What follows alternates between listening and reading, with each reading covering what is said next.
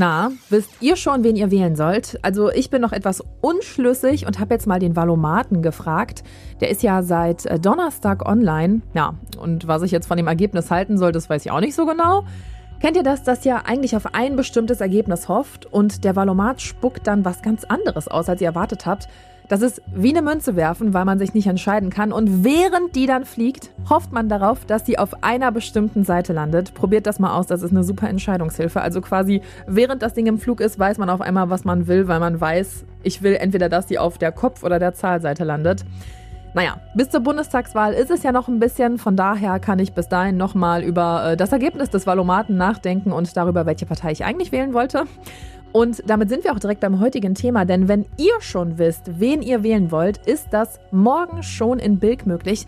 Darüber sprechen wir heute und ihr merkt schon, ich sitze hier mal wieder alleine, sonst hätte ich jetzt nicht so lange am Stück durchgequatscht. Ja, der Arne ist aktuell weiterhin noch raus und ist dann, wenn ich mich nicht irre, ab dem 24. wieder dabei. Bis dahin müsst ihr erstmal mit mir alleine Vorlieb nehmen oder ich schaffe es endlich mal, mir hier einen anderen Gast in den Podcast einzuladen. Das ist leider nicht immer so ganz einfach. Aber lasst uns mal noch darüber sprechen, worüber wir oder was wir uns heute noch anschauen an Themen. Und zwar ähm, gibt es jetzt konkrete Pläne, wie die Altstadt wieder sicherer werden kann. Und wir schauen darauf, wie Anwohner in Hochwassergebieten in Zukunft besser geschützt werden sollen. Mein Name ist Charlotte Großer und ihr hört Folge 171 dieses Podcasts und der Rhein steht bei 2,58 Meter. Rheinpegel. Der Düsseldorf-Podcast der Rheinischen Post. Herzlich willkommen im Rheinpegel-Podcast. Jede Woche sprechen wir, das sind eigentlich Arne Lieb und ich, Charlotte Großer, hier darüber, was Düsseldorf bewegt. Aktuell sitze ich alleine hier, ich habe es gerade eben schon mal erwähnt. Ich stelle mich aber trotzdem gerne noch mal kurz bei euch vor. Mein Name ist Charlotte Großer. Ich mache verschiedene Podcasts bei der Rheinischen Post und bin ansonsten beim Radio, unter anderem auch beim Düsseldorfer Lokalradio bei Antenne. Und von da bringe ich euch auch eines der Themen mit, über die wir jetzt gleich quatschen. Und zwar dass ab morgen jetzt schon äh, für den Bundestag gewählt werden kann. Und zwar ist das in Bilk möglich. Jetzt am Samstag ist im Amt für Statistik und Wahlen auf der Brinkmannstraße die Möglichkeit, dass ihr da zwischen 9 und 13 Uhr hingeht und zwar für die Direktwahl dann. Ihr könnt quasi mit dem Ausweis hin und könnt dann direkt die Stimme abgeben. Und das ist dann an den kommenden beiden Samstagen auch nochmal möglich. Am 11. ist das der Fall in der Bezirksverwaltungsstelle 7 in Gerresheim am äh, Neusser Tor und in Rath dann eine Woche später, also am 18. September und das dann am Rathaus in Rath am Marktplatz 1.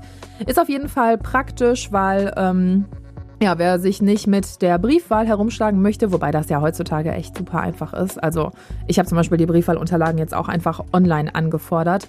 Aber ähm, ja, wenn ihr eh die Zeit dafür habt und schon wisst, wem ihr euer Kreuzchen geben wollt, dann auf jeden Fall äh, nutzt die Möglichkeit. Die Stadt rechnet übrigens damit, dass es in diesem Jahr so viele Briefwähler geben wird wie noch nie, eben wegen Corona. Und ähm, ja, wir haben ja in den letzten anderthalb Jahren ausführlich gelernt, von zu Hause zu arbeiten. Also wird auch das Wählen von zu Hause sicher besonders beliebt sein. Bisher haben schon 130.000 Düsseldorfer per Brief gewählt und das sind doppelt so viele wie bei der letzten Wahl. Und ihr merkt schon, ich bin hier wieder relativ zügig unterwegs mit den Themen. Aber ähm, ja, wie ich zuletzt schon mal gesagt hatte, sich alleine mit sich selber zu unterhalten, ist halt leider nie so lustig und ausgiebig, wie es ist, wenn man einen Kollegen hier sitzen hat. Deswegen lasst uns direkt auf unser zweites Thema schauen. Nichtsdestotrotz möchte ich euch ja eben auch trotzdem mit wichtigen Infos versorgen. Und ihr habt es mitbekommen, Arne und ich haben hier auch schon einige Male im Podcast darüber gesprochen dass es echt gar nicht geht, was in der Altstadt an den letzten Wochenenden los war. Ne? Sobald das Wetter halbwegs gut ist, ist die Altstadt Menschen überfüllt. Das kennen wir ja, aber dieses Aggressionspotenzial, das da in den letzten Wochen und Monaten hochgekommen ist, das ist ja irgendwie etwas, das doch sehr extrem ist. Also die Altstadt war es zwar schon immer ja, ein hartes Pflaster. Der Arne hatte sich ja auch ein paar Mal persönlich davon überzeugt, ist in die Altstadt gegangen. Ich war jetzt auch letztes Wochenende in der Altstadt und ähm, ja, auf der Bolka, auf der Kurze Straße hält mich eigentlich gar nichts mehr. Ähm, wenn, dann finde ich, kann man als Düsseldorfer irgendwie aktuell echt nur noch hinten auf die Ratinger. Und da ist es zwar noch irgendwie halbwegs anständig, sage ich mal, oder eigentlich ziemlich anständig. Also krass, was das für einen Unterschied macht, wenn man zwei Straßen weiter ist. Aber ja, rund um den Burgplatz ähm, ist die Situation einfach nicht schön und die Stadt weiß das, die weiß das auch schon länger, aber bisher war es irgendwie schwierig, da Lösungen zu finden. Und jetzt will man eben gemeinsam mit der Polizei dem äh, Problem entgegentreten. Unter anderem wurde jetzt diese Woche angekündigt, dass es eine neue Wache geben soll mehr Beleuchtung und auch Videoüberwachung. Und noch ist nicht ganz klar, wie kurzfristig diese Sicherheitsmaßnahmen für die Altstadt ähm, umgesetzt werden können. Unter anderem auch, weil zum Beispiel noch ein neuer Raum für die neue Wache gefunden werden muss. Und in der Wache sollen dann auch quasi Polizei und Ordnungsamt gemeinsam sitzen. Auf jeden Fall wird aber das Personal des Ordnungsamtes aufgestockt und wir kennen es ja schon, zum Beispiel vom Burgplatz, dass die da echt nachts mit so richtigen Flutstrahlern arbeiten, wie man sie eigentlich aus großen Fußballstadien kennt. Aber es wirkt, ne? Also da, wo es hell ist, da, wo ja der Raum, in dem sonst Kriminalität oder Randale oder was auch immer Aggressivität stattfinden würde, wenn es da eben hell ist und die Leute dabei gesehen werden könnten, dann ähm, hemmt das, glaube ich, deutlich und ja gut, könnte natürlich dafür sorgen, dass sie einfach woanders hingehen, wo es dann wieder dunkler ist, aber ich glaube, dadurch, dass es sich gerade da so zentriert, sorgt das auch nochmal für ein höheres Konfliktpotenzial. Und ähm, von daher meiner Meinung nach eigentlich eine ganz gute Ansatzmöglichkeit. Was die Videoüberwachung angeht, gut, die hilft wahrscheinlich im Vorhinein nicht so viel, weil wenn irgendwelche Leute da besoffen sich prügeln, ist denen, glaube ich, auch egal, ob sie am Ende dabei aufgenommen werden oder nicht. Im Nachhinein könnte es natürlich helfen, im Zweifel irgendwie Platzverbote oder ähm, ja, andere Maßnahmen durchzusetzen. Naja, wir werden sehen, wie sich das Ganze entwickelt. Auf jeden Fall meiner Meinung nach durchaus ein sinnvoller Ansatz, um dafür zu sorgen, dass es in unserer Altstadt wieder ein bisschen friedlicher wird, weil das sich da wirklich was ändern muss, das ist klar. Und jetzt, während ich das gerade aufnehme, denke ich nur wieder daran, was wir für ein Hammer-Wochenende bekommen vom Wetter her. Und was da also wieder los sein wird hier in der Altstadt. Ich bin mal gespannt. Und ein drittes Thema, über das ich mit euch noch gerne sprechen würde, ist eins, das ähm, ja zwar nicht viele, aber doch einige Düsseldorfer betrifft. Und zwar geht es um den Schutz von uns allen, konkret um den Schutz vor Hochwasser. Es sollen jetzt äh, neue Pläne her, Renaturierungspläne der Gewässer, um eben gegen Hochwasser die Anwohner schützen zu können. Das ist eine Recherche von meiner Kollegin Nicole Kampe. Und sie hat unter anderem darüber berichtet, dass Peter Freimuth und sein Team von der Bezirksverwaltungsstelle 8 in den letzten Wochen sich rund ums Hochwasser ausgetauscht haben und irgendwie, ja, hat sich bei denen alles nur noch darum gedreht, weil Mitte Juli eben große Schäden in Düsseldorf entstanden sind.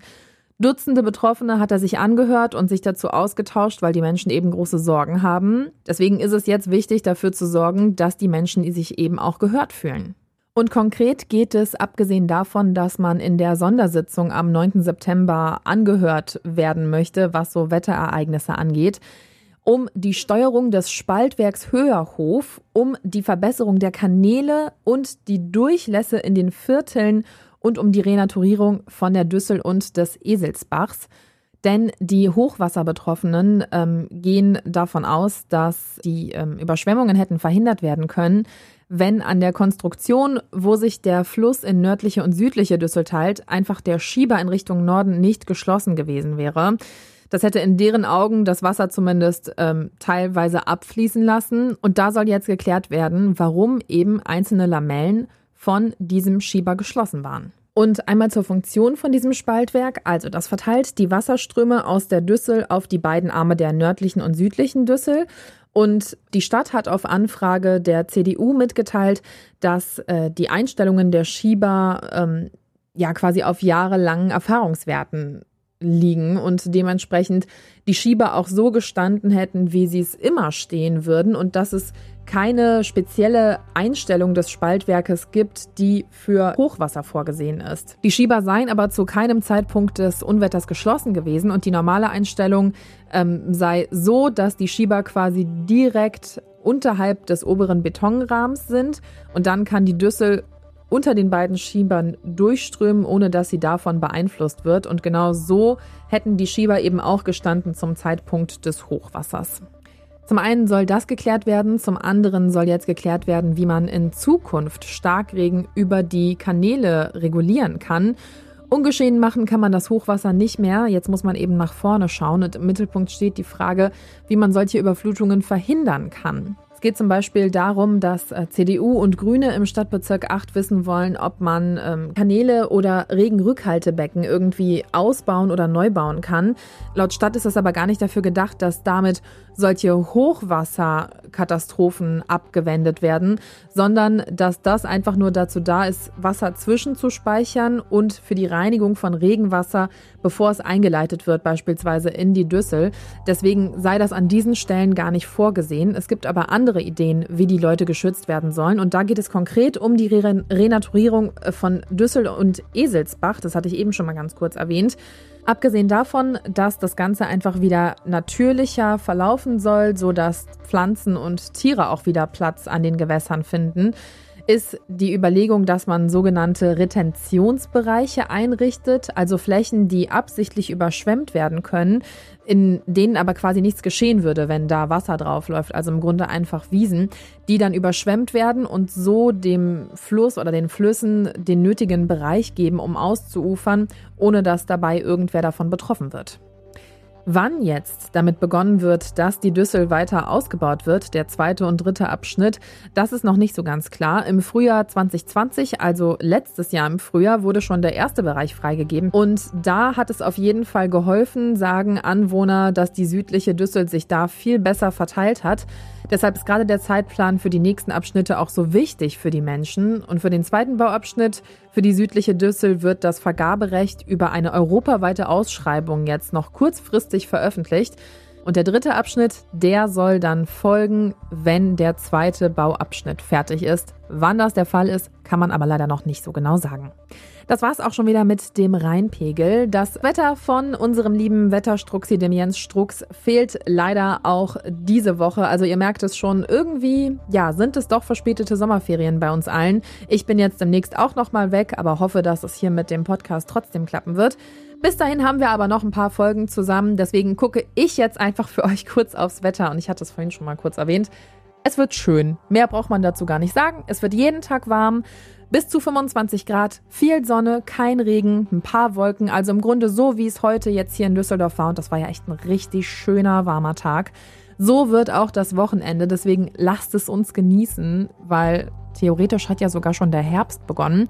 Zwar bisher nur meteorologisch, aber bald dann auch kalendarisch.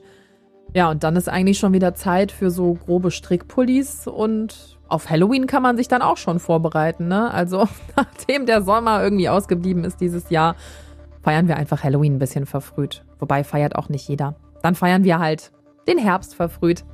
In dem Sinne habt ein schönes Wochenende und wir hören uns dann nächste Woche wieder. Macht's gut. Tschüss. Mehr im Netz.